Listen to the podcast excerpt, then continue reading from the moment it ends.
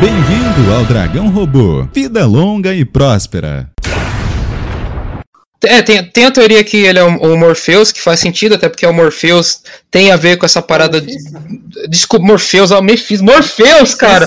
Nossa, mano! Cara, é. Não, cara, que Matrix é tão ruim que ainda tá meio que no meu subconsciente aqui. Eu adoro andar no abismo, numa noite viril de perseguição, saltando entre os edifícios. Vi você em poder de um fugitivo que cercado pela polícia te fez refém lá nos precipícios. Foi paixão à primeira vista, me joguei de onde o céu arranha, te salvando com a minha teia. Prazer me chamam de Homem-Aranha, é seu herói. Boa noite, Brasil. Boa noite, mundo. Hoje é dia 14 de 1 de 2022, são 20 e 26. Eu sou o Roberto e, na minha opinião, esse foi o maior filme de todos os tempos. Eu sou o Jorge, mas é, né? Mais um filme de super-herói. Eu sou a Fabiola e eu me casaria com Andrew Garfield. e foi levemente decepcionante. Ah, já, começa, já começamos com polêmicas. A Fabíola, quando eu dei um spoiler pra Fabíola que você tinha sido, ficado desapontada, ela falou pra não te convidar pro podcast. É. é. Bom, hoje a gente vai falar das nossas impressões, da nossa opinião pós Homem-Aranha sem volta para casa. Qual a opinião de vocês do desse elo entre o, o Homem-Aranha longe de casa e o Homem-Aranha sem volta para casa? Essa questão da, de saberem a, a identidade do Peter, né? Esse primeiro ato aí desse, desse desenvolvimento aí diretamente ligado ao último filme, começando aí pela pela Fabiola. É, para mim, acho que, fez muito sentido. É, eu acho que se, se esse filme tivesse começado de uma forma diferente, com algum uma história, um roteiro um, um pouco diferente, talvez a gente não sentiria o, o, ritmo que ele trouxe e o que ele trouxe mesmo de conteúdo de história no, no restante. Então, eu acho que fez muito sentido, muito sentido, porque foi a base de todo de toda a história, né, do desse filme. Então, gostei bastante do que eles fizeram. Você, ô, Thiago? Eu achei bom. É um homem, é um homem bem. é homem. Poucas palavras. não, isso sabe, você sabe que eu não sou, só que esse tópico.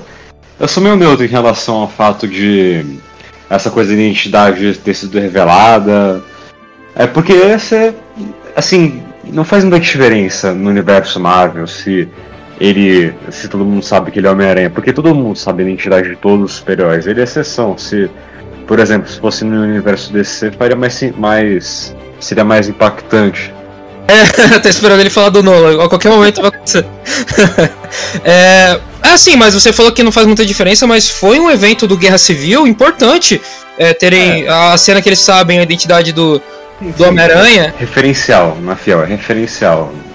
Mas é um negócio importante até na, na Marvel, porque acho que de todos os heróis, é, de, no geral, que eu colocaria de si, Marvel, acho que a questão da identidade secreta é muito mais presente, muito mais importante no, no universo do Homem-Aranha. Ah, sim, sim. É, porque ele é o único da Marvel que tem identidade secreta. O resto usa máscara, mas não tem identidade secreta. É, é basicamente, é, isso é verdade.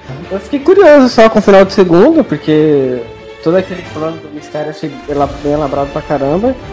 E eu caí nesse começo de filme assim, tipo, tá, e aí, o que, que vai acontecer agora? Tipo, me surpreende, sabe? Me mostra aqui. O, o começo do filme, como fizeram os vídeos na internet, seria muito mais foda se fosse, né, aquela abertura misturando as músicas dos três Homem-Aranha, e aí cenas das intros deles e tal. É, eu sabia que não ia ter isso, é, mas é um negócio que, se tivesse, eu acho, que seria muito foda. Mas ele estaria muito na cara, não? Se... Porque sim, acho que o grande sim. ponto do filme foi realmente terem trazido. Já pode falar? Não, pode, claro. Não, pode, pode. Porém, foi ter, é, terem trazido, né, os outros Homem-Aranhas. Homem-Aranha. É, eu acho que esse é, filme, esse filme tem aquela. Homem-Aranha. É, é, é Miranhas. Miranhas. Isso. Então, mas é, esse filme tem muito aquela parada de. Se tivesse acontecido, seria muito foda, mas que bom que não foi assim. Acho que logo na entrada, Não, tá ligado? eu acho- Não, eu já acho que é melhor. Isso é melhor na nossa imaginação do que num filme. É o tipo de coisa que se colocar hum, na tela. é. estranho. Ó, eu, eu já vou chegar nesse, nessa parte de é, é melhor na nossa imaginação, porque ao mesmo, ao mesmo tempo que esse filme é, não foi como imaginava algumas coisas, mesmo através dos supostos vazamentos, assim como superou em muitas coisas a minha imaginação. Principalmente na interação dos três Homem-Aranha, mas a gente já- vai chegar lá. É, o, primeiro, o primeiro ato do filme é, é aquela parada que a gente já esperava. Eu achei até meio corrido, se vocês olharem a montagem. É bem corrida, assim, ela é bem dinâmica. O, o montador do filme, você vê que o cara teve um. Parece que, ele, eles queriam começar exatamente do final do segundo, mas pra cumprir todo aquele que tem, que entra tipo Eterno, entra um monte de filme no meio. Aí teve todo aquele primeiro ato corrido, só apresentaram o Murdoch ali rapidão, pra introduzir logo ele tentar entrar na faculdade e toda a repercussão que deu. É, aconteceu o que, o que tinha que acontecer, né? Mesmo acelerado, deu pra entender direitinho a, a cadência Eles não, do. eles não se aprofundaram no problema com a justiça. Eles só Uhum. passaram rapidão. É. O importante é, a consequência, como, como é que, que, que aconteceu. Aí teve aquela questão. A, a participação, a gente não pode deixar de pontuar aqui a participação do, do Demolidor, né? Do Mad Murdock. Que, né, aquela foto que vazou realmente era. é, Foi um vazamento real. E. Nossa, coletivo, cinema. Minha amiga do lado sem entender quem é. Não, eu achei engraçado que quando o cinema todo gritou assim, aí meu pai, tipo, tava junto, ele. Tá, que que é esse? tá, isso não é o Homem-Aranha, tá ligado? Aí eu, não, não, pai, Tô pai, é, como tipo, assim? Aí eu, não, pai, depois, depois eu te explico. Fica, relaxa aí. depois em casa eu te mostro. Aí, mas assim, foi a primeira parte do mundo. Caraca, deu aquela, aquele gostinho assim, hum, então quer dizer que. É, muito, pode ser que o filme esteja nesse patamar que tá todo mundo imaginando. Já tem o Demolidor aqui, pá. E eu acho também que ele vai estar em. Aliás, foi é as notícias que tá tendo, que ele vai estar em um monte de produção. Vai demorar pra ter um solo dele, mas vai estar em um monte de produção por aí. Pra começar pelo She-Hulk, né? Que ela é uma advogada e tal, e, e ele deve estar também. É, o primeiro ato eu achei bastante eficiente. é, conversa até com o, o terceiro ato, né? O final. E a gente chega agora no, no segundo ato, que é a entrada dos vilões. O que, que vocês acharam do modo como eles in- introduziram os vilões na história e a, a quest- o quanto cada um participou? Vocês bota- colocariam alguma coisa diferente? Começando aí pela Fabiola. Primeiro que acho que todo o contexto, né, até começarem a aparecerem os, os vilões, eu tava desconfiando muito do Doutor Estranho, tava achando ele muito esquisito. Eu, não sei, eu achei ele muito diferente de, do- de um filme pro outro, do filme dele pra esse filme, dos outros filmes que ele participou também, achei ele, lá. Hum, Fiquei muito desconfiada. E eu achei muito estranho ele ter errado o feitiço por conta do, do Peter. Por É, ele ter tem a- atrapalhado, achei estranho. Tem essa teoria que é o Mephisto, até porque faz sentido, se eu não me engano, cara, eu não, eu não entendo muito da mitologia do Mephisto, mas eu vi pontualmente alguns vídeos e fala ali que ah, o fato do Sanctus Santorum ter neve tem a ver ali com a parte do, de- do demônio ali da Marvel, que, que é um inferno congelado. Enfim, é, tem e ele também tem a ver com essa parada de todo mundo saber a identidade do Peter e depois desfazer e tal. O Morpheus tá. O Morpheus não! O Mor. O caralho! Mephisto. Mephisto, Morbius, Morbius. O Mephisto, Que não deve ser nomeado. o, o Mephisto tá in- incluído no meio. E também tem a teoria que, na verdade, esse seria o tempo todo o Doutor Estranho do Mal. É, a, a igual do, do Arif. O trailer também, o trailer do Doutor Estranho 2 também já jogo, colocou isso na nossa cara. Igual do Arif seria o mesmo do Arif? Cara, eu acho. Hum, hum. É, é uma boa pergunta, porque o Arif ele é canônico, mas. É uma animação, a gente meio que desprende ele. É. É, então, é uma, uma boa, uma boa questão. Toda essa história do, do Doutor Estranho foi uma parada que eu só fui parar pra perceber quando começou. Quando comecei. Tudo se encaixa direitinho, né? Tipo, seria maneiro. É, seria interessante. Mas e na questão, ô Fabiola, do, da entrada do Thor Octopus, depois do Duende Verde? Nossa, E- achei. Eu, eu adorei. Eu adorei aquela cena que eles falam, você não é o homem. Maravilhosa. É, a interação inicial, assim, do Peter sem entender o que estava acontecendo e o Dr. Octopus atrás dele, achei muito, muito bem feito. Eu, eu gostei muito. Fiquei Não, e- muito empolgada porque foi meio que já começou. A coisa que eu mais gostei no primeiro ato foi o Duende Verde. Depois, a, a propósito, depois que eu vi esse filme, eu fiquei obcecado pelo Duende Verde. Pesquisei tudo sobre o Willem Dafoe, eu vi um monte de filme dele depois. E ele é o personagem que acho que mais dá certo, assim, de interação com o Peter, porque ele, apesar de estar, a personalidade dele tá diferente do que estava no primeiro filme, ele tá mais, um pouco mais caricato, é um pouco mais é, quadrinhos. Cara, ele tá, ele tá drogado mesmo, cara. Nesse Não, filme. não, não é isso, não, é- não é isso, porque, por exemplo, no, no- é, esse filme dá a entender que assim, o Duende Verde é uma, uma faísca que pega fogo na cabeça dele e toma controle do corpo, enquanto no primeiro filme ele meio que estava sempre por trás, influenciando algumas decisões, era mais sutil, e depois ele ia e se tornava e tomava controle total. E também mostrava que o, que o próprio é, Osborn não era bonzinho assim, ele tinha tendências ruins por ele, por ele mesmo, e tendências boas também. Nesse filme dá entender que ele é um cara que simplesmente tem tendências boas, e é um cara bonzinho, e que é uma vítima completa do Duende, que na verdade não, é, não acontece no primeiro filme. Mas de qualquer forma, a cena dele é, falando com o. Cara, só, só uma coisa, eu achei muito interessante isso que você falou agora. Realmente, é, o primeiro filme né, do Homem-Aranha, do Tom Maguire, ele é um. Ele não deixa de ser um cara né, meio egoísta, assim, meio. Né, ele tem. Você vê, é, vê que ele é meio um pouco. Tem uma tendência de vilão ali, e o Duende Verde lá, quando ele toma o soro, só dá o estalo e, e to- deixa isso à tona nele, né? É, agora nesse não, nesse parece que ele é um cara do bem, só que aí do nada toma essa segunda personalidade dele toma forma. É realmente isso é, é bem interessante aí que você falou, é verdade isso. Eles realmente deram essa mudada na perspectiva. 5 milímetro de, entre aspas, maldade que você vê no Norman Osborn é quando ele pega e fala assim: Gente, esse aqui é o Sr. Osborn. Ele, não, doutor. doutor." tipo, o que, o que também não combina com, com o primeiro filme, porque o primeiro filme, o Norman Osborn é um personagem bem sóbrio. Ele é um, esse, essa frase, essa, o jeito que ele falou, foi muito, muito caricato. Apesar dessa diferença, que ele simplesmente o personagem estar mais caricato e mais simplificado, o Willem Dafoe e a, o- a importância que dão pra ele nesse filme é, é muito boa. Ele ajudar o Peter Parker a fazer as curas, ele interagir, ele aquela cena com a Tia May no começo do filme dele explicando a situação dele, falando, ah, cadê minha casa, cadê minha empresa, cadê meu filho? É muito bom. E Eu.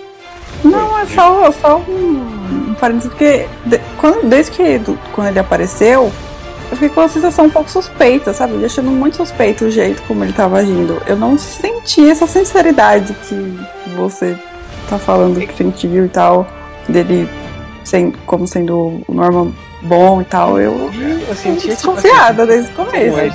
Que é- acho que é justamente. É, aconteceu um pouquinho comigo. Eu falei, nossa, ele tá muito bonzinho. Que eu falei com ele, ele tá bonzinho demais. No, no primeiro ele não era tão bonzinho assim. É, mas acho que na verdade não é que ele tava fingindo, que eu, eu pensei que ele pudesse estar fingindo, mas era porque simplesmente eles decidiram fazer um Norman, um Norman Osborn diferente. Sabe, Quase como fragmentado, tá ligado? Como se fosse- quase como se fosse. É, exatamente. É, exatamente. no primeiro Homem-Aranha, você tem essa personalidade dele frágil no momento em que ele tá conversando. Quando o Norman Osborn tá conversando com, com o Duende Verde. Nesse momento Ele de. tá a- com ele. É, ele se ajoelha, ele fica totalmente né, meio submisso e tal. Essa personalidade frágil dele parece que permeia as cenas dele todas quando ele, o, o Duende Verde não toma forma, né? É, a é, embora a gente não saiba é, com exatidão, se eu não me engano, o momento em que ele é teletransportado para esse, pra esse universo da, da Marvel, a impressão que dá é que ele é um duende que ficou muitos anos como doente, vivendo como doente, então ele tá com a cabeça totalmente fragilizada, assim. É 880. Ou ele é o Norman Osborn, assim, frágil e fraco, ou ele é o do Duende Verde full pistola, tá ligado? Embora eu, acho que não seja isso, acho que simplesmente o filme tentando explorar o melhor dos dois lados, entendeu? Até porque não teria. tem- o filme não tem tempo de é, elaborar essas nuances, né? Essas nuances da, da personalidade dele. Também pra fazer isso. É, então, não, fala assim, mano, vamos, vamos jogar logo. A gente tem pra jogar, tá ligado? O melhor e, e é isso aí. Cara, do Mas, tempo, de qualquer forma, o- a gente nem liga muito também. O que eu também achei muito foda foi o. Não muito foda, mas muito bom foi o Dr. Octopus. O resto podia nem estar lá, né? Tipo, tanto é que o próprio. é, o, o ator do Homem- Homem-Areia nem gravou nenhuma cena pra esse filme, ele só dublou as cenas que fizeram ele como a Homem-Areia, bem- tipo, ele de areia.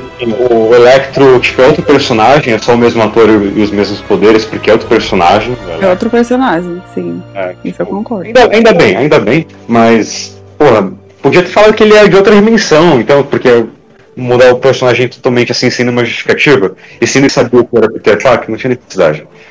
E o, o, o, o lagarto, meu Deus, co- coitado, também não precisava estar lá.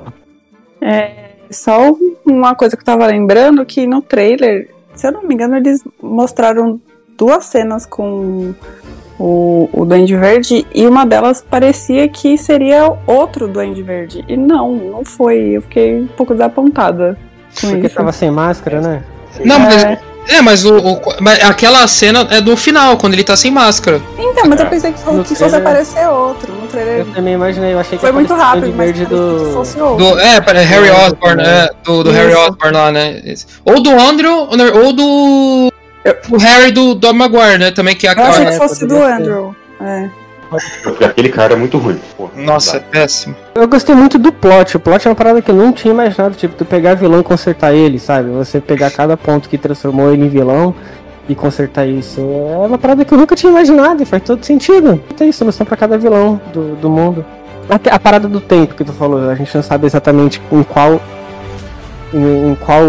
Em qual período da linha temporal de cada um eles foram teletransportados, mas é uma parada que a gente desconsidera, ignora porque ju- justamente porque a gente quer ver todo mundo junto, tipo, do- a gente ignora o fato do do Dafoe e do Molina estarem juntos, sendo que um morreu primeiro que o outro, sabe? Não, não tem tanta diferença assim, porque eles estão juntos e esse fanservice é, é válido pra gente ignorar isso. É uma parada que Ah, é, é. também. Parece que o. Eles. Todos os personagens, tirando os dois que não morreram, foram teletransportados bem no momento que eles iam morrer. Então você imagina que Isso. o Norman, Norman Osborn tava indo ser dilacerado pelo escudo e, pô, apareceu lá. É, exatamente. eu achei muito interessante a dinâmica e a relação entre eles. Quando eles começaram a conversar, os vilões, ali naquela, naquela câmara lá do, do Doutor Estranho, é, sobre momentos da vida deles, é, meio que é, como eles viraram vilão e tal. Ó, tem que ver. é, ah, eu caí num, num tanque de guias elétricas. Ah, eu caí num acelerador de partículas. É, tem que ver onde cai. tal. Cara, é- é- essa, esses diálogos foi muito. É, é outra coisa que foi muito além da minha imaginação. Eu não imaginava que ia ter. É uma coisa que assim, fica no mundo da- das ideias, tá ligado? Ah, e se o, doutor, o Electro conversasse com o Homem-Areia, sabe? É um negócio tão meio que absurdo que você não espera ver isso em tela. Foi aí que, mano, a- aí que eu falei, caraca, esse filme realmente. Ele. É uma parada muito quadrinho, né? É, é, não só quadrinho, mas é tão. É, talvez nível quadrinho pela profundidade com que isso é trabalhado. A gente não tá acostumado a ver um filme conversando tanto com o outro dessa maneira, sabe? De uma forma tão direta. Geralmente é o que. A gente, é, Um pouco nesse filme é porque. Tudo bem que lá ninguém é fã, tirando o Homem-Aranha, o Homem-Aranha, ninguém é fã de ninguém lá, mas uma coisa que parece que eles fazem é colocar o ponto de vista dos fãs. Tipo assim, o que o fã diria pro Dr. Octopus, pro, pro Electro, se ele conversasse com ele? o, o filme parece que ele, ele, ele reuniu um monte de fã e falou assim, cara, o que que. O que que. Você acha que esses personagens conversariam? É o nível de profundidade de realmente de fã, cara, sabe? O negócio de, de quem assistiu os filmes diálogo, sabe as falas, tá ligado? Sim, pra quem conhece o filme, pra quem já viu todos os filmes que nem a gente, é meio inútil o diálogo, porque já sabe a história inteira de cada um, mas.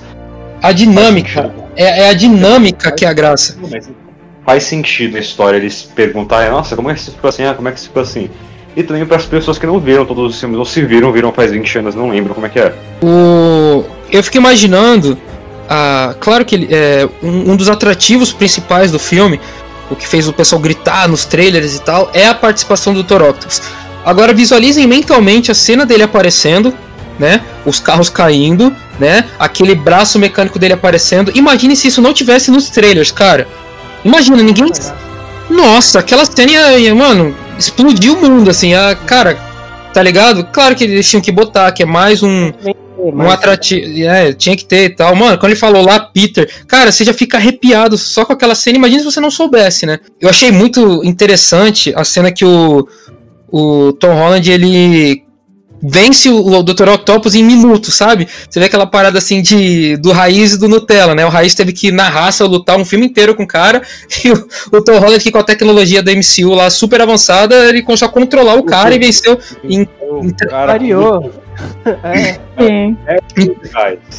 Em três minutos ele, ele ganhou do cara, achei muito legal. Cara, aí aquela cena de luta é muito bacana, e aí a, a cereja do bolo é o Duende Verde aparecendo logo em seguida. Você fala, caraca, já meteram logo agora o Duende, tá ligado? Fica ô, louco, tipo. Aí, bum, vem aquela, aquele portal do Doutor Estranho, joga eles pra outro lugar. Aí você dá aquela respirada, tá ligado? Você fica com o nível de, de adrenalina lá em cima, né? Os dois Sim. principais vilões aparecendo e vum, sugado, né? Pra, não, calma aí, vamos com calma. Achei isso bem interessante. A dinâmica, os diálogos deles, eu achei muito legal. Cara, todos eles é, estarem reunidos ali tentando achar uma cura pra eles, é, eu achei muito legal. É, é, cara, é muita loucura você imaginar todos os vilões, sabe? Vilões perigosos, vilões ruins, é, meio que dando o braço a torcer assim, não, tá bom, vai, vamos ver se vai dar certo esse negócio aqui de, de eu voltar ao normal. É, até porque ele, o maioria, 90%, acho que quase todos os vilões do- da galeria de vilões do Homem-Aranha não são vilões porque querem ser. Eles geralmente têm um gatilho, eles geralmente alguma coisa acontece com eles e muda alguma coisa na personalidade, enfim. É, Coringa. é, exa- exatamente. Tem algum, algum gatilho aí que, que traz isso à tona, assim, ver eles todos juntos na casa, cara, que, que doideira. E a, a homenagem. Quando o Duende Verde ele quebra a máscara no beco e joga no chão e sai andando e a câmera foca. Cara, que homenagem foda aquela cena do Spider-Man No More, do Homem-Aranha 2. É o mesmo enquadro lá da teia na lata de lixo do filme do Homem-Aranha 2 lá do Tobey Maguire, que é- faz referência à capa lá do, do Spider-Man No More, lá dos quadrinhos do Stan Lee, quando o Homem-Aranha abre mão dos poderes.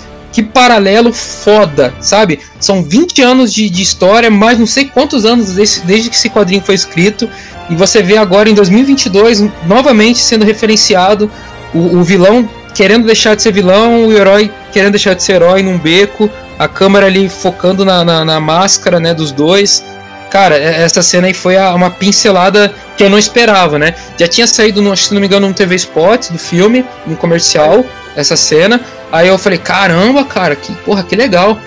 E aí vem lá a, todo o, o desenvolvimento dos vilões. Eu queria também é, comentar sobre como esse filme está inspirado. Você vê aquele, aquelas, aqueles movimentos de câmera, sabe? Bem, bem trabalhados, inspirados, que é mais ou menos no filme de herói. Eu não vejo algo assim desde Homem-Aranha 2, que é uma coisa que eu sempre pontuo. ah, a cena que o Homem-Aranha volta a ser Homem-Aranha, ele. é, a câmera avança, você, a câmera acompanha ele soltando as teias, depois ela se afasta e você vê que isso nada mais é do que o reflexo no óculos do Dr. Octopus. É, isso, isso novamente a gente vê essa, não no mesmo nível, mas a gente vê essa inspiração logo de cara no começo do filme, a câmera se aproximando do, do, do Homem-Aranha com a mão na cabeça, tipo, caralho, fudeu, mano, descobriu uma identidade. É, ou então na cena que- daquele. Eu não sei o nome desse efeito, quando o personagem fica muito perto, mas ao mesmo tempo as coisas ao redor ficam muito longe. Que é quando aparece aquele. É, Eu esqueci o nome desse negócio, eu vou, vou pesquisar aqui. É, se tu puder ver aí, é muito. É, cara, esse é um recurso complicado.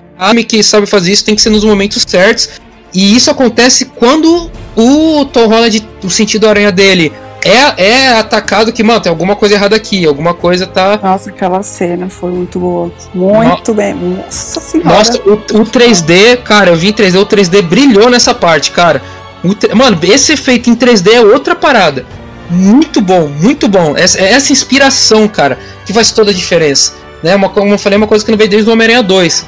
Quando o diretor, ele, ele, mano, eu quero deixar aqui a minha. Eu quero mostrar que eu me importo com esse filme. Não quero só filmar, não quero só contar uma Sim. história, eu quero fazer o diferencial, tá ligado? Ah, Antes da gente falar do filme no geral, antes do Thiago falar por que ele tá desapontado, enfim, vamos pro terceiro ato agora, o surgimento dos dois Homem-Aranha e a batalha final. Começando aí pela, pela Fabiola. É o surgimento do, dos dois, né? Eu participei do, do surto também coletivo. Eu achei muito triste a, a morte da Tia May, mas o que me fez ficar um pouco mais sentimental ainda por ela ter morrido foi, acho que, o contexto da cena, o que aconteceu minutos antes da cena, dela ter soltado a famosa frase, eu acho que, que foi muito simbólico pro filme, foi muito simbó- simbólico pro, pro Peter e eu acho que isso que trouxe uma carga emocional forte, assim, com a, pra morte dela. É, e aí, em seguida, também já apareceram dois Homens-Aranhas. Os É, é Miranhas. plural? Os Miranhas. eu, eu quero saber qual é o plural, gente. Sério, vou pesquisar depois. Enfim. Depois que eu assisti o filme, eu achei que realmente a, a entrada deles poderia ter sido mais elaborada, porque você vê lá o do, do Andrew, ele tava andando lá, abrindo o portal, ele tava lá andando do nada, ele portal, dá um tchauzinho. e entra. Depois, parando pra, pra pensar, acho que poderia ter fe- feito. Ter feito um pouco mais elaborado. Não vai estar criando aí no lugar. Inclusive. E, e a- agora e a batalha final? A, três, né? as conversas dos Homem-Aranha, eles lutando junto com os vilões, que que. Nossa, foi assim, coração quentinho. Foi tudo que eu esperava que esse filme trouxesse, ele trouxe. É, acho que a interação deles realmente foi o ponto alto do filme. Não, não tem que. Acho que não tem outra coisa que supere isso, não. Acho que as conversas, as, as piadinhas, os- as referências que trouxeram daqui de fora também para a relação dos três. Eu achei isso muito sensacional. Assim, foi o puro suco do fanservice, mas eu amei. amei. O, o, o filme todo é um, um fanservice também. Exato. E- Esse filme foi o suco do fanservice. É, é. Toda a sinergia dos três na batalha final é muito boa. Muito boa. Aquela parte que cortaram no trailer, que era real, ficou tudo muito bem feito. Eu amei aquela cena. É, primeiro eu tô devendo aqui o nome do negócio lá, chama Dolly Zoom, o zoom maluco lá que dá na cara do, do personagem. É o que? O nome? Aranha, Dolly Zoom. Dolly, tipo Dolly Guaraná, Dolly Zoom. Ah, tá, legal. Não sei porque tem esse nome. E o plural de Homem-Aranha é Homens-Aranha. É estranho, tudo bem. Homens-Aranha. Homens-Aranha, é estranho. E que em inglês, que é a mesma coisa, Spider-Man, Spider-Man por vários. Só muda o E. Mas. So- é é sobre a luta final, o assunto agora? Então, a morte da Tia eu achei é, boa, porém defeituosa. Por quê? Ela fica lá falando, falando um monte de coisinha, e você já meio que sabe que ela vai falar dos grandes poderes, você vem. Você vê que tá vindo o negócio. Só que assim, o jeito que ela fala as coisas não é, não é muito natural. Você vê que é um bagulho que foi escrito, não é um bagulho natural. Não, não é uma coisa orgânica. É um bagulho enfiado. E o, a maneira como ela fala grandes poderes, grandes responsabilidades, também você percebe que não é, não é orgânico, você vê que foi enfiado. Não, não tem um, um time. A, a palavra não tem timing pra cena. Se você, você for ver a cena do Tio Ben no carro, tem time. A cena da Tia May no segundo filme falando sobre heroísmo pro Peter, tem. Essa cena não tem. Mas você fala timing, timing do momento que ela falou ou timing com o filme em si? Eu acho, eu acho que eu senti a mesma coisa que você nessa cena. Eu imagino o que, que tu quer dizer, que ela falar não parece um fanservice encaixado no momento errado e fica muito forçado. Eu, eu, eu, eu Isso. percebi assim essa cena, tá ligado? Pra mim não sou natural também. Aí eu percebi, Então. tipo, ah, é só uma homenagem pros outros filmes, mas fica estranho aqui. Assim, quando, quando eu tava no cinema e vi, eu falei, cara, que da hora, mas eu pensei, não, tá meio ruim, mas. Mas tá bom, mas tem que ter, mas, mas, mas tá ruim. É tipo isso, tem que ter, é. Tem que ter, né? Tem, Fazer tem, aqui. tem que ter, mas, mas ficou ruim. Assim, eu odeio quando é, se trata de coisa que é simplesmente preguiça. Se o cara pegasse uma hora da vida dele e escrevesse direito a cena, ia ficar foda. Mas não, Ah, ele, se ele, É. ele quis enfiar de qualquer jeito, fez nas coxas o negócio. Ou talvez na edição tenha ficado assim, não sei. Mas eu comparo com a cena do Homem-Aranha 2, que ela fala sobre é, desistir dos sonhos e tal. Aí você compara, você fala, não, não tem como. A- Não ficou natural, não ficou legal, não ficou emocionante como no segundo filme. E a própria maneira como o filme tenta fazer você se emocionar com a morte dela também é, é carece de criatividade. Porque você não se emociona. O, filme ele quer te fazer. quer fazer você ficar emocionado. E você vê o filme tentando. Aí nessa já fica meio broxado o negócio. Uhum. E o surgimento deles e o resto aí que eu tinha falado. Então, essa pra mim foi a parte que mais me decepcionou, como eles aparecem no filme. É, falei isso com você já. Você falou que foi culpa minha, né? Não, assim, você, todo dia eu, eu chego no trabalho, você pega e começa a falar desse filme. Aí não, porque ele vai aparecer assim, eu vi que ele vai aparecer daquele jeito. E era uma riqueza de detalhe que não fazia sentido, cara. Não, eu, eu, eu fico imaginando, pô, se, se, é, se é assim mesmo, vai ser foda. Aí eu fico imaginando, porra. E teve uma vez que me fez imaginar, me fez ouvir a música misturada dos três, me fez imaginar a cena. Eu fui esperando isso no filme não tinha. Quebrando expectativa. Se vocês não fazem ideia, é culpa do Roberto, com certeza. assim, é, essa. Foi, a- tu alimentou mal no Thiago, cara. Que louco, não, cara. e assim. Cara, essa, é- essa é a origem dos vilões, tá? Imagina agora uma luta, ele, ele tipo, você colocou essa esperança em mim. Eu sou o que eu sou por sua causa. Não, mas é, é exatamente assim, eu. Eu ficaria decepcionado de qualquer jeito, eu acho. Eu, eu acho que eu ficaria decepcionado de qualquer jeito, porque apesar dele ter e tal, eu já iria esperando mais algo do gênero, mas com ele piorou.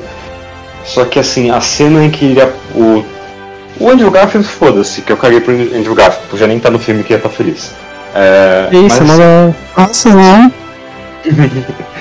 É que assim, ninguém liga muito realmente pro Andrew Garfield. Mas, mas beleza. Pô, cara, a- alguém, uma pessoa do podcast aqui falou que casaria com ele, cara. Sim. Não, assim, o Garfield é da hora. Injustiçado. Ah, agora é da hora. Agora é da hora. A falsidade. Mas de qualquer forma, ou pra mim, a grande, o grande problema foi como o, o Tobey Maguire aparece. O Roberto tinha me dito que ele ia aparecer da seguinte maneira. A gente ouviu. Exposed. Entendi? Exposed. A gente ouviu como é que ele ia aparecer. A gente viu umas três ou quatro vezes. Vai continuar. Aí, de qualquer forma, ele, ele ia aparecer, tipo.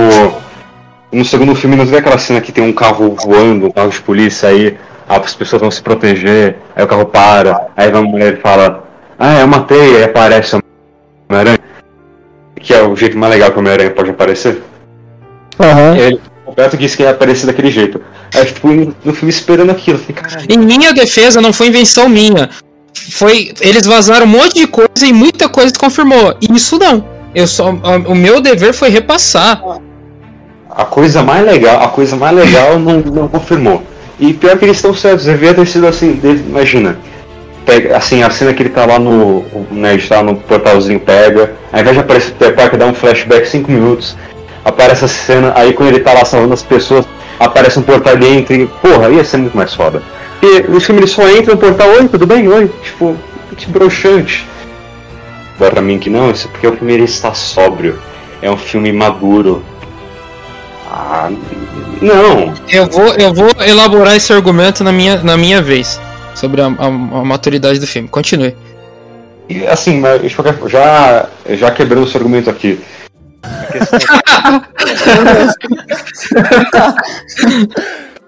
O filme não tem que ser maduro. O filme. Esse filme tem que ser que nem Lobo de Wall Street. Tem que ser. O que? Lobo de Wall Street não é maduro? Porra! Não, Lobo de Wall Street maduro, assim, tô- não quanto cinema, mas no sentido dos personagens. Ah, ou no sentido do de que o filme Ah, ah, entendi. Então pra você tinha que ter o Homem-Aranha tirando cocaína na bunda da prostituta, assim. ia ser ótimo. Ia ser ótimo. Ia ter, tinha que ter Homem-Aranha tendo overdose. pra mim, esse filme ele não devia se limitar. O, o Lobo de Wall Street é um filme que não se limita. Ele, ah, vamos botar de tudo. Tipo, ele, não tem limite. Ele, ah, vamos. Fuder com tudo, vamos isso, destruir. Fuder, geral, explodir. Então, então pra você o Martin Scorsese tinha que ter dirigido esse filme. Eu não disse isso, mas que era fato. Ia ter, quase, ia ter cinco horas. Ia ter uma hora pra cada Homem-Aranha no filme. É, tipo isso. É verdade, isso, isso aí eu concordo. Mas e a questão da, da batalha final? Do- da, da relação entre eles, o diálogo e eles lutando junto? Achei da hora, assim, a, acho que seria mais ou menos daquele jeito a, a interação deles. Não, não, não morri de rir em nenhum momento, mas achei da hora. A batalha final, é, eu acho que todo filme de herói pra mim tem esse problema. Eles não exploram os poderes e as dinâmicas como realmente aconteceria se os personagens tivessem aqueles poderes. Primeiro que, assim? por exemplo, é, o Homem-Areia. O Homem-Areia, ele fica lá tipo, fazendo furacão. Mano, na vida real, ele- se eu fosse o Homem-Aranha, se eu quisesse matar o Homem-Aranha, eu simplesmente pegaria e entraria na boca, no nariz e, e sufocaria eles. Em dois segundos consegue matar o Homem-Aranha. E ele não faz isso. Tipo, ah, numa, numa coisa que tem nos quadrinhos, mas eu acho que faz sentido. O Electro também, ele poderia muito bem matar todos facilmente. Ele tá muito poderoso com o Redorak. Claro, não tem nem espaço para falar. é inútil. Mas, assim, tem uma cena que eles pegam e falam: ai meu Deus, os Beatles, ai os Vingadores, ai nossa, você era uma parte de uma banda. E tipo, eles tentam pra conversar e, e tá tudo pegando, tá tudo. O Homem-Areia, tá, o cara lá tá tudo explodindo, eles vão conversando, tipo, por dois minutos se- seguidos. Cara, não é verossimilhante. Pô, mas. Filme é herói, não tem que ser muito verossimilhante. Tipo. Essa Exato. questão de, sabe, essa questão de, de- Da forma que ele usa o, o superpoder, de como cada vilão e herói vai usar, é muita questão de roteiro. O, roteiro vai adaptar o. É, eu o entendo, acordo com a necessidade. É que assim, eu penso, por exemplo, no, na, na própria presença do, do Homem-Aranha lá. Não faz sentido ele estar querendo lutar com o Homem-Aranha, porque no terceiro filme ele meio que se. Ah, vou abandonar essa vida bandida que eu tenho aqui, ficar mais tranquilo. Aí no, no filme do nada ele fala, ah, não vou voltar ser vilão. Ele desiste assim, ah, vou, vou voltar, tô, tá muito chato. E o Electro, beleza, assim, é da hora a, a historinha dele no filme e tal. Só que aquela cena na, no, nessa da liberdade pra mim não funciona. É, é da hora ver os três juntos, mas não toca a música dos três como eu queria que tocasse também. é, O Roberto ele te Ele- colocou, ele te encheu de uma falsa expectativa, cara. é, exatamente. Expectativa real, mas aconteceu.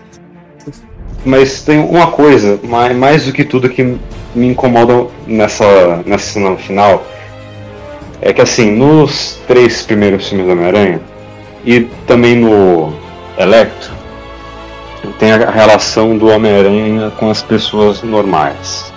Tipo, aquela cena que as pessoas estão tacando coisa no Duende Verde, na ponte, falando, porra, você vai. Que você quer machucar um cara que salva a criança, e no segundo filme aquela cena do trem, é, no terceiro aquela cena das pessoas aplaudindo ele, quando ele vai. quando ele aparece. Tem a questão das pessoas normais envolvidas na cena. No filme, nesse filme não aparece ele salvando um ser humano sequer. Ah, mentira, aparece ele salvando aquela mulher lá da, da universidade. Só. Não aparece ele salvando ninguém além disso. E pra mim, é, já perdeu a essência do Homem-Aranha porque o Homem-Aranha tem que se conectar com as pessoas normais. É o tem- universo que eles estão. o- Todos os vilões e problemas já estão ficando grandiosos demais, desde o Thanos. É, e, então, justamente, aí tipo. Eu acho que ele pode voltar a ser esse amigo da vizinhança nos próximos filmes. Eu Mas acho. em questão de amigo da vizinhança, Porque, por exemplo, o próprio Homem-Aranha no. No do Tom Maguire, ele não é um cara muito de vizinhança, ele fica em Manhattan. Manha- Manhattan é uma cidade, não é uma vizinhança, não é o Queens. Não, não, não, cara. Ele, ele, tá falando do sentido vizinhança de bairro, tá falando vizinhança de. Problema pequeno. Da, é, da cidade. gangue, essas paradas. problemas que são apresentados pra ele no, no, no- nos filmes não são pequenos, são problemas bem grandes, né? Mas é, o, pra mim o único filme que ele realmente é. Ele fica nos problemas pequenos é o De Volta pra cá, é Homecoming. O resto é tudo problemas enormes. Tipo, ah, o cara vai explodir tudo. Ah, beleza. Mas não tem a questão das pessoas normais, não tem uma boa. é, um bom roteiro na, no- na questão da interação deles. E não tem música. Então eu fiquei Não tem música.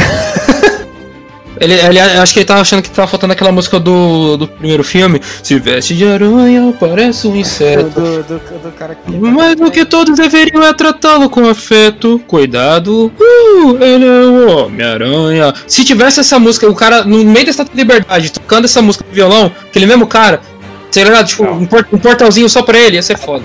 Sabe qual música deveria ter? Daquela chinesa do segundo filme. É, Ela, ela mesmo. Ah, Cara, seria muito foda. É, e você, Jorge, o que, que você achou dessas paradas aí? Ah, começando da morte da morte da Tia May lá, cara. Acho que é porque como a gente nunca teve muita profundidade nela, pra mim a morte dela foi bem. Bem. A gente entende o peso que ela deve ter, mas a gente não sente uma empatia pela personagem, entende? Pelo menos eu não senti empatia por ela. Então a morte dela foi. Tá, tem que morrer, porque tem- ele tem que ter uma morte marcante na vida dele, e ela tem que falar essa frase, porque é um fanservice, todos os outros Homem-Aranha receberam alguma frase do gênero, então tem que falar. E é isso, a morte dela. Tá, tá ok, tipo, é, ok. A cena entendo, tá, mas não é emocionante. E a interação dos três é muito boa, muito boa, adorei tudo. A sinergia deles naquela luta final é. é maravilhosa. E, e o, mo- e modo como eles apareceram? Também, eu gostei, inesperado, não, foi do nada, pelo menos pra mim. Não, não achei que eles aparecessem assim, com o, o Ned abrindo um portal ainda. E todo esse, esse pequeno arco do, do Ned conseguir abrir um portal maneiro pra caramba. Se você considerar É que o. Doutor Estranho demorou mó tempão pra, pra aprender a abrir um portal, o Ned abre um portal sem querer. E o problema do Ned abrir o portal não conseguir fechar e fazer eles irem pra, pra Estado da Liberdade é muito bom. Colocando os dois coitados lá em perigo. É uma resposta bem simples, né? Tipo assim, muitas vezes, tá, o que, que eles estão fazendo ali? Muita gente se perguntou isso. Não, é tipo a resposta que eles deram, tipo, é simples, mas é funcional, né? Funciona isso. O Ned aí, o Ned não sabe fechar. O melhor da- da- dessa interação dos três é os diálogos. Os três de, de um fazer referência ao outro. Aquela conversa sobre teia orgânica é maravilhosa. Engraçado de, de assistir. E eu, eu não tinha para pensar nisso. Tipo, cara, que tá real, teia orgânica. Será que não é nojento? Que coisa estranha, cara. Sai dentro dele isso. E a pergunta, cara, só sai teia pela mão? Tipo de coisa muito gostosa. É, proibido pra menores essa pergunta. A morte da Tia May. É. Cara, é o que eu falei. Eu, eu não sou um cara de chorar por porra nenhuma. Tipo, é muito difícil, tem um bloqueio do caralho. Mas eu não sei o que aconteceu. Quando ela fala aquela frase com grandes poderes e grandes responsabilidades, passou um filme na minha cabeça da minha vida, dos outros filmes. Ali eu comecei a chorar. É, é engraçado, né? Como a- um filme é uma experiência pra cada um, né? Tipo, o Thiago falou, mano, tá, nada a ver essa frase agora, tal, sei lá o quê. Mas talvez pode, pode até ser que que tem alguns erros ali naquele momento. É, é um momen- a morte dela é meio estranha, né? Até um, um cara me falou, mano, como é que, cara, ela tomou mó porradão nas costas, tá ligado? E levanta, não, tal, sei lá o que. Assim, eu acho que é, é estranho, mas eu entendi, sabe? Aquele negócio tipo, não, sabe? Ela vai perdendo a vida aos poucos, sabe? Ela tá ali, não, não, tá, tá tudo bem. Ela vai caindo, desfalecendo. Aí o pessoal no cinema fica com aquele. Sabe, eu tava muito envolvido no filme, então eu ficava meio tipo, não, caraca, por mais que eu não tivesse tanta empatia pela personagem, eu tava tão envolvido no filme que qualquer coisinha que eles botaram ali me afetava, sabe? Tipo, cara, não, ela vai morrer, não, putz, não, não vai não, tá. Não, não, ela vai sim, tá ligado? Aí ela fala a frase, porque eu acho que essa, é é- ela falar essa tinha que acontecer, até porque esse é um filme, é é a última parte de um filme. o Homem-Aranha Tom Holland, a história de origem dele foi contada ao longo desses filmes. Uma trilogia. É uma trilogia de uma história de origem. Isso eu achei muito maneiro. Eu, eu, eu queria. E só fez sentido pra mim agora, nesse terceiro. Só pontuando. Posso fazer um parênteses aqui em relação a essa coisa de nos filmes? Uhum. xinga que, ah, não, o Homem-Aranha dele é muito imatura, muito sei lá o que tal. Só que eu penso, porra, o Homem-Aranha do Tom Maguire, ele virou o Homem-Aranha no mesmo momento que aconteceu esse filme na vida dele. Tipo, ele tava saindo do ensino médio indo pra faculdade. O do Andrew Garfield virou Homem-Aranha no segundo ano. E esse Homem-Aranha virou Homem-Aranha no primeiro ano do ensino médio. Ele só. é, então assim, teve dois anos e meio a mais de Homem-Aranha para ele foi ele se se tornou Homem-Aranha muito mais criança do que os outros dois. Então Sim, assim, você acha teve- que tipo, dois, três anos faz uma puta diferença? é, então, aí ele fala, ah, ele é muito moleque, mas claro, ele ainda não é o, o Homem-Aranha de fato, ele ainda tá se tornando aos três filmes. O, no caso do primeiro Homem-Aranha, ele virou Homem-Aranha rapidão, até porque ele já era quase adulto quando ele virou o Homem-Aranha. No caso, esse aqui ele, tipo assim, quando o Tom Maguire tava sendo picado pela aranha, esse Homem-Aranha tava na Estátua da Liberdade lutando com os outros três, ou seja, é um. Foram momentos di- diferentes da vida de cada um em que eles viram os, hom- os homens os homens aranha. E logo tem é, a maneira como eles reagem a esses momentos e a esses contextos é diferente. E é muito foda você ver assim um Homem-Aranha que é moleque, um Homem-Aranha que vai crescendo e depois ele tem que virar adulto, que realmente ele vira adulto, ele fica sem nada, fugido, sem emprego, sem casa pra morar. Caraca, é tipo todo mundo quando fica adulto. É, é, essa, é, esse momento pontuou. é, o, foi o rito de passagem, né? O rito de passagem do Homem-Aranha é uma morte importante, e nesse caso aqui, o, o- momento de o, maior, o ápice disso foi a morte da Tia May. Não só a morte dela, mas todo esse final, depois da morte dela, esse- essa morte dela, a- a batalha na, na, na estátua, com os do- outros dois Homem-Aranha indo embora, e ele falando com o Doutor Estranho pra apagar todo mundo, que apagar a memória de todo mundo que conhece ele, tudo isso é o rito de passagem dele, sabe? No primeiro filme, ele é um moleque mimadinho que quer ser. Não diria mimadinho, mas ele é, um, ele é imaturo e, É quer mimado. ser, e, quer, e quer ser um herói, né? E só que ele não, não mede o peso desse heroísmo, né? No segundo filme, ele já, ele já viu que, cara, vida de herói não é essa moleza como ele achou que seria, né? E aí ele percebe que também que, mano, tem que pelo menos tentar criar um equilíbrio ali entre os dois, mais ou menos é na lógica ali do, do é um, é um conflito inerente ao Homem-Aranha, né, na- nas histórias. E nesse terceiro é o, o- ele entendendo o, o valor de- do sacrifício, né? Que ele, ah, ele vai ter que abrir mão das coisas. É, é, cara, ele abriu mão da Mary Jane, do melhor amigo e né, da faculdade e tal, da vida que ele queria ter, é, em prol do que é certo. E é aquilo que a Tia May fala lá no Homem-Aranha Maguire, que é às vezes, para, ser- para fazer o que é certo, temos que ser firmes e abrir mão daquilo que mais queremos, até de nossos sonhos. Então, olha aí a, a, a sinergia, olha o equilíbrio, olha essa conversa desde lá de trás, sabe? É, é- é o complemento da mensagem, né? Porque o, o homem com grandes poderes vem grandes responsabilidades, ou seja, o, a- o sacrifício de você ser um herói. E, enfim, teve esse, esse momento, né? Assim que você fica, caraca, porra, aconteceu, pá. E aí ele vai se isolar, achei muito legal isso, ele se isola, vai para um, né, pra um prédio lá qualquer. E aí tem o momento do aparecimento deles. Por mim, o, o fã, né, que, é, que esperava por isso, o fã árduo, assim, tipo como eu, que é, é, é coisa, uma das coisas que mais esperava na vida, realmente esperava que fosse a coisa mais grandiosa possível. Que é mais ou menos como, né, sendo vazado. Que foi o que eu até tinha passado pro Thiago que era uma cena à altura da importância do Homem-Aranha. E eu, eu, eu queria mesmo, né? Um, o meu coração que o meu coração queria que tivesse sido nesse nível de grandiosidade entre deles. Sabe aquela música, aquela câmera, o plano, sabe, se aproximando lentamente do Tobey Maguire e a música dele começando a tocar, o povo de Nova York olhando, ele soltando a teia. Mano, é isso, tá ligado? Mais ou, mais ou menos como lá no Homem-Aranha 3, quando ele vai salvar a Mary Jane lá e tá todo mundo lá embaixo do prédio assistindo. Mas o, o meu lado mais lógico, ele entende porque foi isso, e é aquela parada da maturidade, que é assim, Vingadores Ultimato, ele foi aquele nível de grandiosidade, porque era o fechamento de um ciclo pra Marvel de muitos filmes. Então, ou seja, era grande reunião daquilo. Você entende porque era assim. É, mas o Homem-Aranha, ele é o maior herói da Marvel. Isso, isso para mim é um fato. Ele é o maior herói da Marvel. E ele tá acima, eu diria, do que é a Marvel em si. Então, cara, seria muito fácil, seria um caminho muito fácil, muito óbvio, muito lugar comum você dar essa entrada grandiosa para ele. Mas o Homem-Aranha, por ser quem ele é, não precisa disso. O Homem-Aranha, ele é grandioso porque ele é grandioso.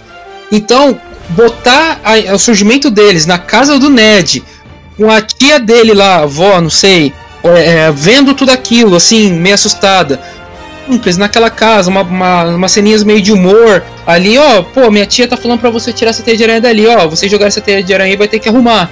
Tal. Cara, acho que isso é a essência do Homem-Aranha. Ele tá envolvido numa coisa grandiosa, numa coisa épica. E então eu entendo porque foi assim. Uh, como eu falei, é uma decisão madura. Cara, a partir daí então começam os diálogos que vão muito além do que eu esperava assim, é um nível de profundidade a relação deles que, cara, somente um fã mesmo pensaria naqueles diálogos, sabe? É, é, a questão da. Quais são os vilões mais estranhos que vocês já enfrentaram? Ah, eu enfrentei um. Eu, mano, quando que ia pensar que é um. citar o Rino, tá ligado? Aí tem o Venom, citou o Venom, da, da, do Tobey Maguire e tal. Então, quer dizer. A, a, a, é, é, tu, tudo ali é levado em consideração, é tudo muito completo. A, Fizeram até referência ao Miles Morales lá também. É isso, a, a, referência ao Miles Morales. É, até eu fico meio na dúvida, aquela reação. Quando. É, deve ter um Homem-Aranha Negro por aí. Aí o, o, o, a, o que tinha vazado era que o Miles Morales é do universo do Andrew Garfield. Eu pensei que ia ter alguma participaçãozinha, não. É, o Andrew Garfield faz uma carinha assim, assentindo, meio que sorrindo, como se dissesse assim: Meu, dá pra interpretar isso se você olhar a cena. É, é, tem mesmo, e aliás eu tô treinando esse cara. Meio que eu senti essa meio vibe, sabe? Na, na, na sentida que ele dá assim com a cabeça e tal. Senti coisa demais. Ah, não. Senti, não. Ah, cara, eu, eu, eu, revi essa cena no YouTube e toda vez eu tenho essa impressão que pode ter, tipo, é. Sabe aquela. Um sorrisinho meio tipo guardando um segredo? Enfim, eu, eu tive essa impressão. Eu acho que o cara que fez o vazamento teve também. Pô, mas esses vazamentos aí. É, 90% foi, foi fato, né? É, agora, a forma como ele apareceu e tal. Algumas coisas foram mal interpretadas e outras foram diferentes, mas a maioria foi mais ou menos como, como os insiders falaram. É, né, falaram também que o mistério ia estar incluído nessa, não, não tava, enfim. É, os diálogos que tem nesse filme, cara, é nível fã mesmo, sabe? Uh, saiu também que o próprio Andrew Garfield e o Tobey Maguire deram ideias de diálogos para eles e tal. Cara, ver, ver aquela, aquela cena que ele fala, ó, oh, eu amo isso foi improvisada. Uh, eu acho que o êxtase total foi a cena que toca a música tema do Homem-Aranha, principalmente do Tom Holland ali, que é uma, é uma outra pegada diferenciada da música tema do Homem-Aranha em si. Então os três Homem-Aranhas pousam um do lado do outro, sabe? E, e os vilões aparecendo naquela. No, todo mundo adivinhou isso do trailer, até pela, pelo modo como o trailer do brasileiro tinha deixado escapar a cabeça do, do lagarto indo pra trás e tal, enfim. É, cara, aqu aquele momento ali dos três juntos foi o êxtase, assim, cara, foi muito foda. E a, o, o Andrew Garfield instalando as costas do Tobey Maguire, cara, quem que ia pensar nisso, velho? Tipo, mano, ninguém, tá ligado? Ninguém tipo, imaginou uma parada dessa, sabe? A relação entre eles ficou, cara, ficou muito melhor do que eu esperava. É, eu acho que assim, as cenas de luta, eu diria que deixou um pouco a desejar, eu esperava mais, assim, foram, foi muito rápido. A cena de, com, como eles enfrentam cada vilão. É, mas claro, eu tava envolto no filme, eu tava totalmente entretido, eu tava me deliciando com o filme, então é claro que eu deixo isso passar. Mas eu, eu achei eu achei muito foda. É épico, é divertido e ao mesmo tempo não deixa de ser pesado, principalmente pela presença do Duende Verde. O, o que eu mais esperei, acho que o momento cinematográfico que eu mais esperei na minha vida foi o momento do Tommy Maguire aparecendo. E isso se realizou, então assim, cara, já, já, tô, já tô satisfeito aí. E acho que é isso. É, pra, pra gente começar a finalizar aqui, eu queria que vocês falassem é, o que vocês esperam pro futuro do Homem-Aranha. Aqui eu tô falando do, da Sony, eu tô falando da Marvel, eu tô falando do Tom Holland, do Garfield, Tom Maguire. Enfim, o que vocês esperam do futuro do Homem-Aranha nos cinemas, ou em série, ou o que for. Do Tobey Maguire, eu não sei o que esperar, não sei qual pode ser a participação dele, talvez um quarto filme, mas eu, eu acho pouco provável de acontecer. Você disse que tem possibilidades, né? Mas não sei. Aliás, eu vi hoje que a Sony pretende fazer uma série, minissérie, pra fechar o arco dele. Hum, é, não, não sei muito o que esperar com relação ao arco dele, a história dele. Mas do, do Andrew Garfield, eu acho que ele merece um terceiro filme. Eu acho que a participação dele agora é, nesse filme fez com que muita gente criasse empatia por ele. E acho que ele merece um, um filme pra. de redenção, assim, só, sabe, só pra fazer jus ao, ao Homem-Aranha que ele é do Tom Holland, eu, eu, fico um pouco receosa se for filme, porque ao mesmo tempo que eu fico curiosa para saber como vai acontecer, como que vai se desenrolar esse, esse essa nova, entre aspas, nova versão do, do Homem-Aranha mais maduro, eu tenho um pouco de receio de que fique muito meio que indo pro lado do, do, do Toby. Não sei se eu quero ver isso de novo, assim, com outro Homem-Aranha, sabe? É, tempo eu fico curiosa, com esse receio. Não sei bem explicar o sentimento. E Doutor Estranho, muito, estou muito ansiosa, quero muito ver a Wanda nesse filme. Acho que mais do que o, que o Doutor Estranho, eu quero ver a Wanda. E eu acho que vai ser muito foda esse filme, tô, tô muito ansiosa. Eu espero que tenha muito Tom, muito Tobey Maguire, pouco Andrew Garfield, muita música do Tom Maguire, principalmente que tivesse, acho que não vai ter, né? Mas eu queria ver mais uma vez o Duende Verde do Willem Dafoe, porque, porra, Dafoe é foda. Cara, é, outra coisa que eu vi hoje também é que a, a Sony tá estudando possibilidades de continuar o Willem Dafoe como Duende Verde, ainda não sabem como. Mas a Sony gostou tanto do rendimento, da, da, da, do elogio das cenas dele, que tá pretendendo colocar ele mais coisa aí. A cena que ele tá sendo socado pelo Homem-Aranha Homem rindo é genial. Ele, é, ele é. Eu imaginei que você fosse gostar, né? Até porque é muito parecida com o Batman batendo no Coringa, né? É, é muito bom. E assim, eu, eu tô, como eu falei, eu, tô, eu comecei por causa desse filme, por causa, na verdade, do Duende Verde desse filme, eu comecei a ver os desenhos, é, aí como é muito longo o desenho dos anos 90, eu comecei a ver os episódios que tem o Duende Verde, eu pensei tudo sobre o da Folha, vi um monte de filme com ele. Eu, eu quero muito ver o William da Folha de novo. É, ele, é, ele, é o Coringa, ele é o Coringa perfeito, né, cara? Na minha opinião. Não, não, então, ele é o Coringa. perfeito. Ele como Coringa é uma escolha muito óbvia, mas... Nossa, mas acho que é meu sonho, cara, ver ele como Coringa. Uma hora vai acontecer. É, talvez aconteça. Acho que quando unirem Marvel e DC vai acontecer. Vejam, a propósito, vejam dois filmes com ele no Portal da Eternidade que interpreta o Van Gogh, muito bom. E Projeto Flórida, que é um filme pequeno, que ele faz um zelador de um hotel, muito bom. Eu quero ver o. E o Miles Morales. Três, quatro coisas. Tom Maguire e a música dele, Miles Morales e Duende Verde. Três. Três coisas, só isso só isso que eu espero, nada mais. Então eu espero, tipo, um Homem-Aranha mais maduro e inserção do Miles Morales. Não sei como, mas na. Na história dele. De alguma forma vão colocar nessas próximas trilogias, vamos ver. Do Tobey Maguire. Cara, eu não sei o que esperar dele. Faço a mínima ideia. Tu fala que ele pode aparecer no Doutor Estranho, né? Isso é quase certeza, cara, pela confiabilidade do que estão falando. Sem querer criar, colocar muita expectativa na cabeça do Thiago, né? Que eu... Mas é quase certeza. E também dizem que ele vai participar sem tirar máscara, o que eu espero que isso não aconteça. Porque é, vão, vão acreditar ele e colocar um dublê. Nossa, é, por favor, não. É só dublando. É, ele dublando e outro cara. Falando, falando em dublagem, a, a cena que aparece o Homem-Areia no final do filme, na hora eu pum, reconheci como aquela cena da, do, do Homem-Aranha 3. Falei, caralho, sério que eles fizeram isso? Mano? ele não gravou nada. Previsível. Só dublou. Mas isso é previsível, porque é, não é um personagem tão grande, é só fazer volume. Do Angel, cara, eu quero que continue a história dele. Tem uma rapaziada aí no hype pra continuar, e pra mim o universo dele é não o melhor, mas um universo que eu gosto muito. Mesmo, mesmo o segundo com uma barriga é, é legal. Eu quero mais, mais deles três. Cada no seu respectivo universo, mas volta e meia se encontrando, sabe? Sim, sim. O, tem, a Sony, ela, ela abriu um leque enorme de possibilidade depois desse filme. Vocês viram que todos os vilões tiveram a redenção deles, né? Então, por exemplo, já tem a possibilidade de existir um filme do Sexteto Sinistro, essa possibilidade existia antes desse filme, onde meio que eles vão ser tipo um, um esquadrão suicida, aparentemente. Você vê que eles todos se redimiram, então teria uma, uma união novamente dos vilões no deles. É uma possibilidade, eu tô neutro quanto a isso. Quanto ao Tom Holland, cara, foi. Agora sim ele é o Homem-Aranha que a gente conhece. Eu tô muito empolgado para ver o que, que tem pela frente. Agora, aparentemente, vai ser ele na faculdade. Vão tirar o Ned e a Mary Jane e vão introduzir a Gwen Stacy e o Harry Osborn, né?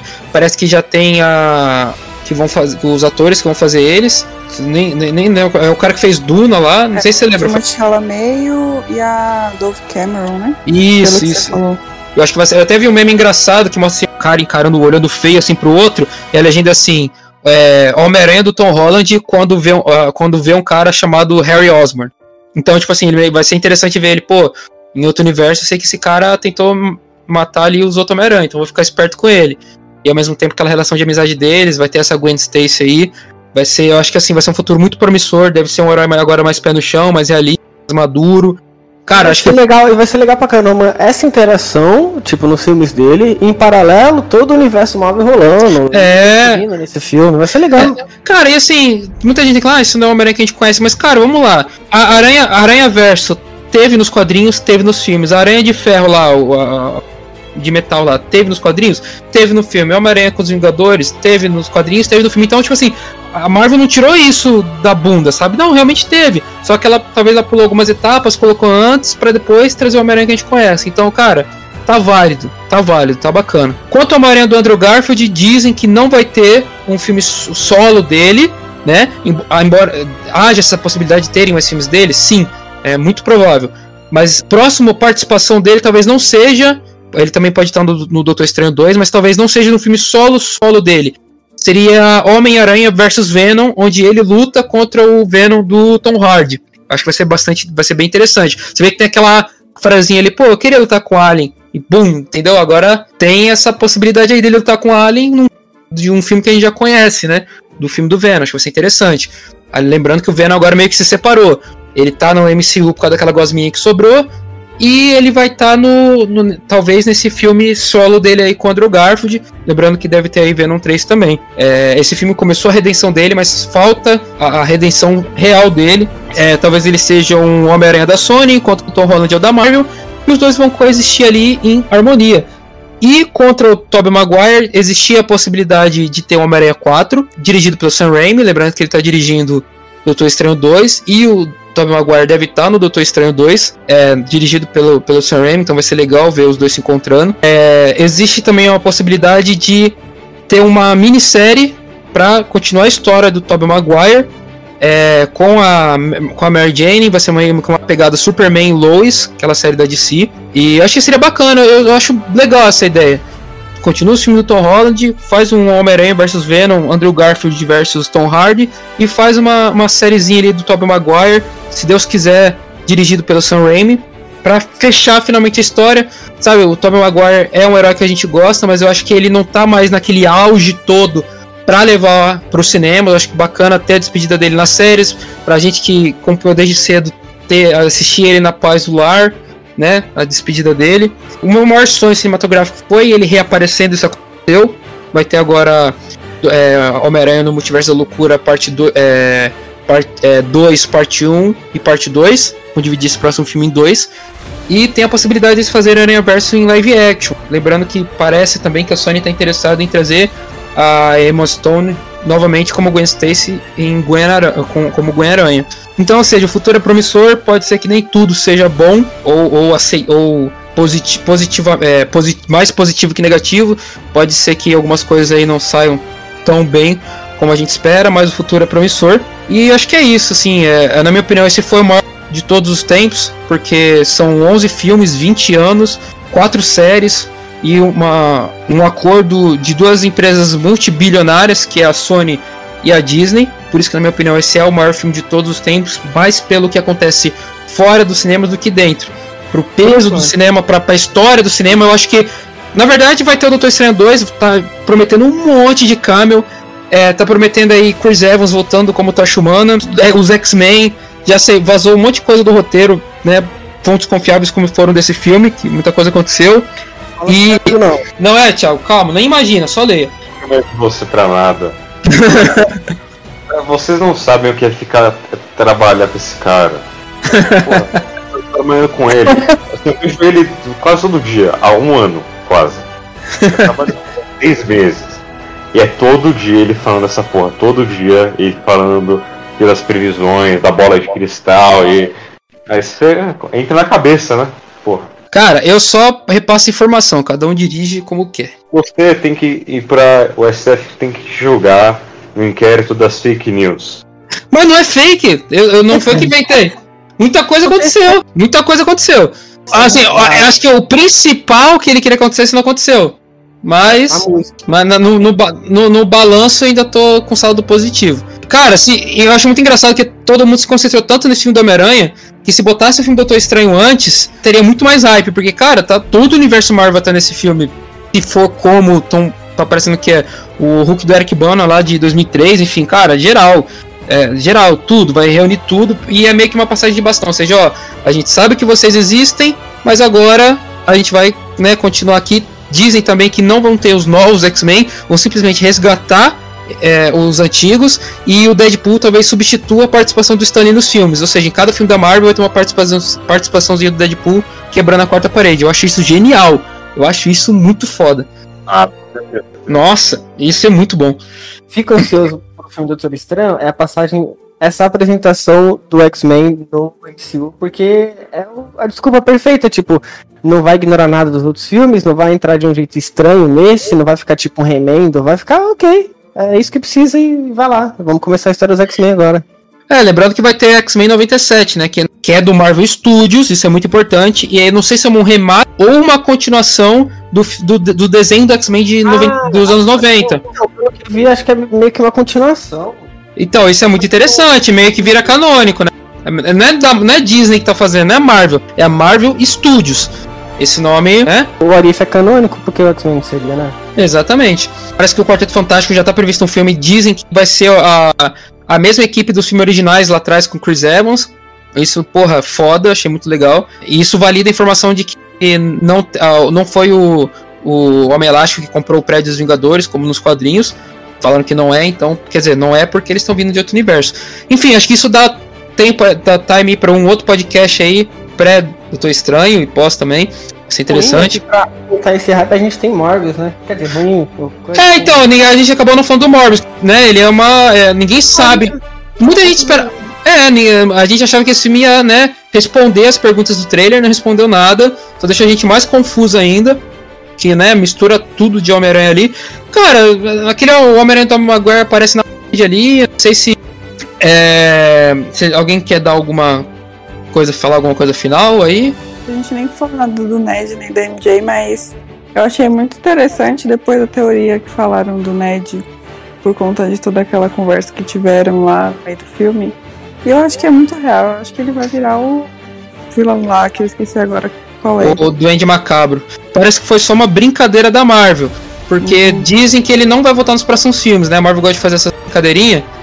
É assim, eu, eu tô começando a achar que é isso, pelo que estão falando. Nossa, mas seria muito legal se fosse real. Eu acho que esse vai virar um, um feiticeiro e se aparecer um, um duende macabro como ele, vai ser de outra dimensão. Eu acho que vai ser isso. É, bom, então é isso, rapaziada. É, é o fechamento aí desse ciclo Homem-Aranha. Esse aqui vai ser o, a parte 2 daquele podcast lá, antes do, do filme, agora depois. Eu acho que é isso. Muito obrigado aí, Thiago. Muito obrigado, Fabíola, pela participação. Estão convidados aí para falar sobre o Doutor Estranho. Nunca me agradece, nunca me convida pro próximo. Ca- Cara, Jorge, você só tá fazendo sua obrigação. O nosso canal lá no, no YouTube lá, veja os vídeos, tá saindo. Estamos tentando deixar toda semana saindo, saiu hoje, de preparação pro Morbius. Com grandes poderes vem grandes responsabilidades.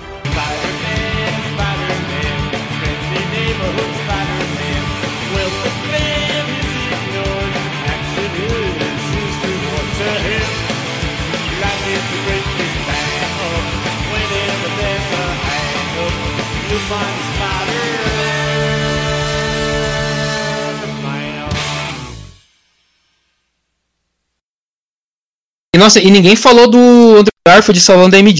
Nossa, chorei. Chorei. Ah, eu, achei, eu não achei tudo isso, não. Eu achei, gente, no final, quando ele pega ela e ele pergunta se ela tá bem, ela fala que tá bem, você tá bem, aí ele começa meio que a chorar. e chorei junto.